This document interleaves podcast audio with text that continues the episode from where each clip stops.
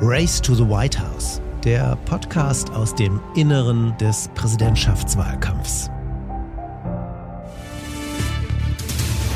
CNN projects Joseph R. Biden Jr. is elected the 46th president of the United States, winning the White House and denying President Trump a second term. Senator Harris will now become the vice president elect, and she will become the first woman to serve a heartbeat away from the presidency. That is the highest elected office ever to be held by a woman in the United States. The Fox News decision desk can now project that former Vice President Joe Biden will win Pennsylvania and Nevada, putting him over the 270 electoral votes he needs to become the 46th President of the United States. Vor 78 Tagen wurde Joe Biden mit einem historischen Wahlergebnis, nämlich mit über 80 Millionen Stimmen von Amerikanerinnen und Amerikanern gewählt. Er hat das Mandat bekommen, auch wirklich einen Neuanfang einzuläuten. Und dann kam natürlich alles anders. Darauf wollen wir heute schauen im Race to the White House. Mein Name ist Julius Vandela. Und mein Name ist Gordon Repinski. Ich freue mich sehr, dass ihr wieder dabei seid. Ein paar Wochen haben wir nicht gesendet und was ist alles in diesen Wochen passiert, Julius? Ich glaube, wir hätten es uns nicht vorstellen können. Eine Transition, die so holprig wird, die so von gegenseitigen Vorwürfen geprägt ist und die dann am Ende am 6. Januar in diesem Sturm aufs Kapitol mündet.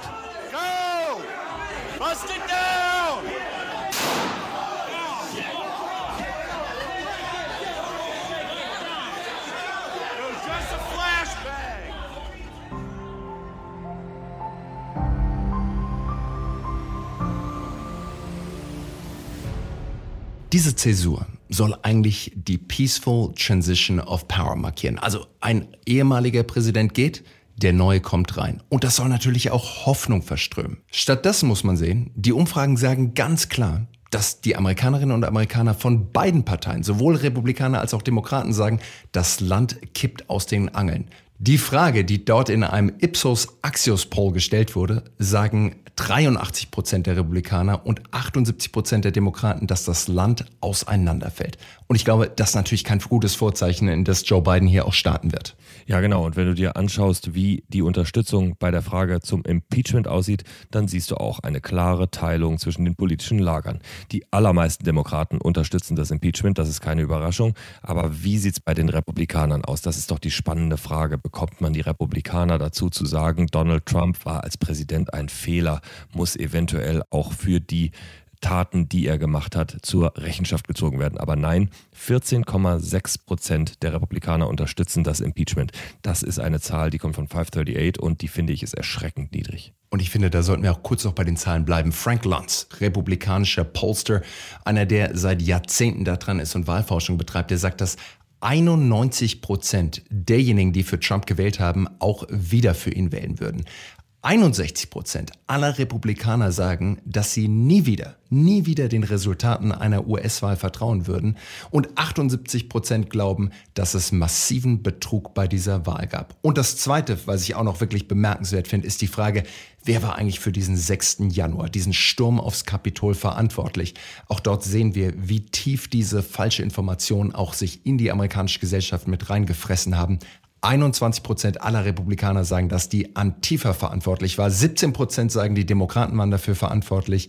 Nur 12 Prozent sagen, dass Trumps Unterstützer wirklich dafür verantwortlich waren. Insofern, das zeigt einmal mehr, wie gespalten dieses Land ist. Ja, Julius, und jetzt beginnt das zweite Impeachment-Verfahren gegen den Präsidenten Donald Trump. Das ist ein historischer Schritt, das hat es so auch noch nicht gegeben. Und begonnen hat dieses Verfahren weil das House of Representatives mit der demokratischen Mehrheit für die Einleitung gestimmt hat. Aber eben nicht nur mit den demokratischen Stimmen. Zehn Republikaner, immerhin muss man sagen, haben auch für das Verfahren gestimmt. Und Gordon, ich muss dich unterbrechen. Ich finde, es ist eine Schande, dass nur zehn Republikaner nach diesen Bildern, die wir gesehen haben, dazugekommen sind. Da hätte ich mir deutlich mehr erwartet. Ja, das kann man so sehen. Andererseits muss man auch sagen, so gespalten wie die Gesellschaft ist und so gespalten und auch so gepolt auf Trump, wie die Republikaner waren, sind diese zehn aus meiner Sicht ein erster Schritt zur Abgrenzung und zur Ablösung von Donald Trump. Und da waren ja interessante Namen dabei. Liz Cheney zum Beispiel, die Tochter von Dick Cheney, dem ehemaligen Vizepräsidenten aus Wyoming, ist sie Abgeordnete.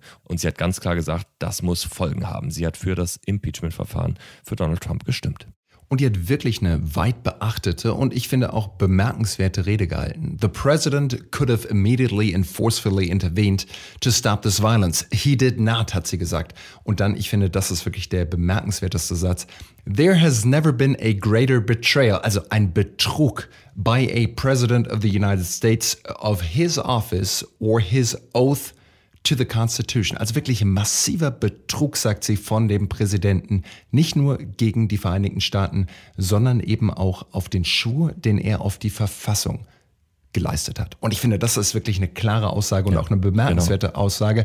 Und ich glaube auch, es zeigt, doch wie das politische Kalkül von Liz Cheney da auch funktioniert. Und es ist ja auch interessant, weil Liz Cheney mit der Herkunft, die sie hat, die steht ja auch für etwas. Sie steht für die traditionellen Republikaner. Sie steht für, für all das, was wir vor der Zeit von Donald Trump kannten und für diese Kraft und diese, diesen Wunsch nach Ablösung und nach Neuanfang.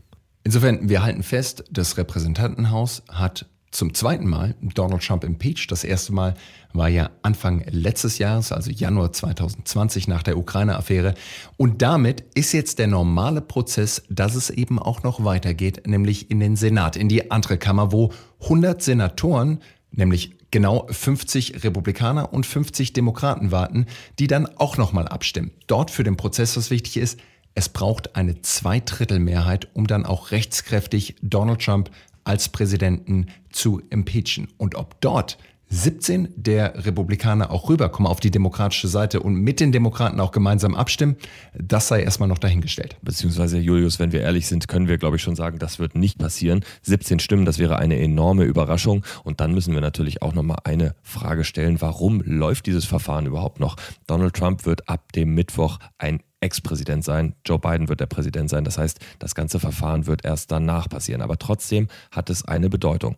Joaquim Castro zum Beispiel, ein Abgeordneter der Demokraten aus Texas, hat gesagt, worum es eigentlich geht. Er ist Impeachment Manager, also das heißt, er lenkt dieses Verfahren für die Demokraten mit. Und er hat gesagt, uns geht es darum, dass einer wie Donald Trump niemals mehr Präsident werden kann oder auch sich niemals mehr für öffentliche Ämter bewerben kann. Also es geht weit über die Präsidentschaft hinaus. Ich glaube, das war wirklich ein taktischer Fehler der Demokraten. Dieses Argument zu machen, wir müssen das Impeachment-Verfahren durchführen, um Donald Trump davon abzuhalten, dass er noch einmal kandidiert, das war nicht das beste Argument. Ich finde, die Demokraten hätten sagen müssen, was, wenn nicht dieser Moment, war wirklich der Grund, warum die Founding Fathers damals auch dieses Amtsenthebungsverfahren auch mit verortet haben. Donald Trump hat zur Aufruhr gegen die Verfassung den Sturm aufs Kapitol aufgerufen und das ist wirklich Grounds of Impeachment. Wann, wenn nicht jetzt? Ja, und vor allem jetzt muss man sich auch nochmal vorstellen, dieses Verfahren geht in die ersten Monate der Präsidentschaft von Joe Biden hinein. Das heißt, das wird ein Parteikampf sein. Die Republikaner werden sich zwangsläufig gegen Joe Biden, gegen den neuen Präsidenten stellen, dem sie natürlich seine Agenda so schwer wie möglich machen werden. Und es wird womöglich am Ende nur dazu führen, dass Biden gehemmt wird und dass die Spaltung zunimmt. Ich finde, lass uns mal einen kleinen Blick werfen in die Republikaner und wie sie stehen. Mitch McConnell war die letzten Jahre der Anführer im Senat. Jetzt, wo die Demokraten natürlich reinkommen, wird Chuck Schumer übernehmen. Aber Mitch McConnell war eigentlich immer ein großer Befürworter von Trump, hat zumindest immer die Augen zugemacht und auch die Agenda von Donald Trump im Senat unterstützt. Und der fängt jetzt auch an zu bröckeln, zumindest seine Unterstützung. Und er sagt auch, er hört sich die Argumente ganz genau an. Und ich glaube, dass da auch ein politisches Kalkül dahinter ist. Nämlich, dass er sagt, Warum jetzt nicht einfach auch Trump abservieren? Wir wissen, dass wenn er vor allem auch 2024 nochmal kandidieren sollte, dann wird er mir und den ganzen Republikanern das Leben auch echt schwer machen. Insofern, wenn wir jetzt dieses Impeachment-Verfahren auch noch im Senat durchsetzen würden, dann könnte natürlich Donald Trump nie wieder kandidieren und vielleicht wären wir dann auch diesen riesigen Kopfschmerz namens Donald Trump auch einfach los. Zweierlei würde mir bei Mitch McConnell noch auffallen. Zum einen, natürlich, er hat sich geschmeidig dahinter gestellt, was der Präsident gemacht hat. Er hat ihm die Mehrheiten verschafft, die Donald Trump brauchte. Aber wir haben in den letzten Monaten natürlich schon gesehen, wie er sich in manchen Punkten ein bisschen abgesetzt hat. Zum Beispiel erinnere ich mich an den Punkt vor ein paar Monaten, als er gesagt hat, er kann nicht verstehen, dass im Weißen Haus niemand Masken trägt. Also da hat er sich das erste Mal gegen den Präsidenten gestellt. Aber jetzt ist es natürlich so, führende Republikaner, die Trump unterstützt haben, Mitch McConnell, ich denke auch an Lindsey Graham, den Senator aus South Carolina, müssen sich natürlich überlegen, wie eine Zukunft bei den Republikanern ohne Trump aussieht. Und das bedeutet, abgrenzen von Trump im richtigen Moment, aber auf der anderen Seite auch nicht fahnenflüchtig werden und mit einem Schwung auf die andere Seite marschieren. Lindsey Graham zum Beispiel hat zum Impeachment ganz klar gesagt, dass er dagegen ist. Das ist unconstitutional, hat er gesagt, das zerstört die Partei. Also das heißt, beide grenzen sich ab von Trump, aber gehen eben nicht ganz auf die andere Seite. Gut, aber Lindsey Graham hat auch leicht reden. Der wurde gerade im November nochmal für sechs Jahre Amtszeit bestätigt im Senat. Das heißt, der hat jetzt einfach auch echt viel Beinfreiheit, bis er wieder in den Wahlkampf rein muss. Ich glaube, so, es ist auch ein bisschen Zynismus mit dabei. Ne? Trump hat das Wasser für Mitch McConnell im Senat getragen, hat ihm die Steuersenkung mit durchgewunken und jetzt, wo Trump auch raus ist, da bekommt Mitch McConnell plötzlich wieder eine Wirbelsäule. Ich finde, auch das ist too little, too late, um dann auch noch die eigene Haut zu retten. Aber insgesamt gibt es doch zumindest aus Perspektive der Demokraten so ein paar Lichtblicke. Mit Romney, der auch schon 2020 für ein Amtsenthebungsverfahren von Donald Trump nach der Ukraine-Affäre gestimmt hat, der gesagt, auch dieses Mal wird er wieder für eine Amtsenthebung stimmen. Dazu kommen noch die Senatoren Susan Collins aus Maine, äh, dann kommt noch Ben Sass, äh, Senator aus Nebraska und eventuell auch Pat Toomey, der auch große Präsidentschaftsambitionen 2024 hegt, äh, der Senator aus aus Pennsylvania, alles Republikaner, die dieses Mal eventuell auch mit den Demokraten stimmen könnten. Aber Julius, wir wissen natürlich, es braucht eine Zweidrittelmehrheit. Das wird schwer zu erreichen sein. Und jetzt müssen wir mal gucken, wie der Prozess weitergeht. Das kann in die gesamten nächsten Monate gehen. Und für Joe Biden ist das natürlich eine Belastung. Es gibt auch keine klare Timeline, weil jetzt erstmal hat das Repräsentantenhaus das Ganze durchgewunken. Nancy Pelosi, die Anführerin im Repräsentantenhaus, kann selber entscheiden, wann sie eben die Articles of Impeachment dann eben auch in den Senat rüberschickt. Und die können sich auch erstmal Zeit lassen, weil dort wird es auch wieder große Debatten geben.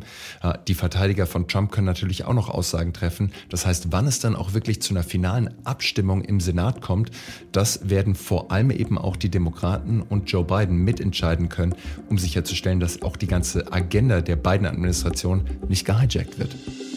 Es gibt also noch viel zu diskutieren und das wollen wir hier gleich machen, Julius. Wir wollen noch schauen, was passiert eigentlich mit Donald Trump, nachdem er dann tatsächlich aus dem Amt geschieden ist. Wir wollen gucken auf die Inauguration am Mittwoch, auf diese Feierlichkeit, auf diesen großen Moment der amerikanischen Demokratie, der am Mittwoch stattfindet. Und wir wollen natürlich gucken auf die Biden-Agenda. Wir wollen gucken, was steht an für Joe Biden, was muss er machen, was sind die wichtigsten Themen.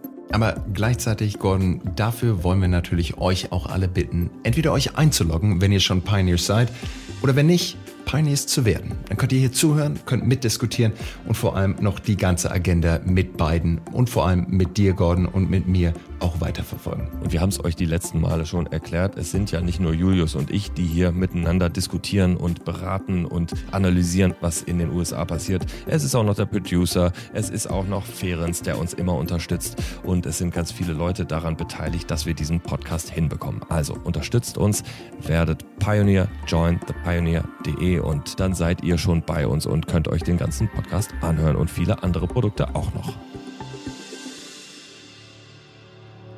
Race to the White House, der Podcast aus dem Inneren des Präsidentschaftswahlkampfs.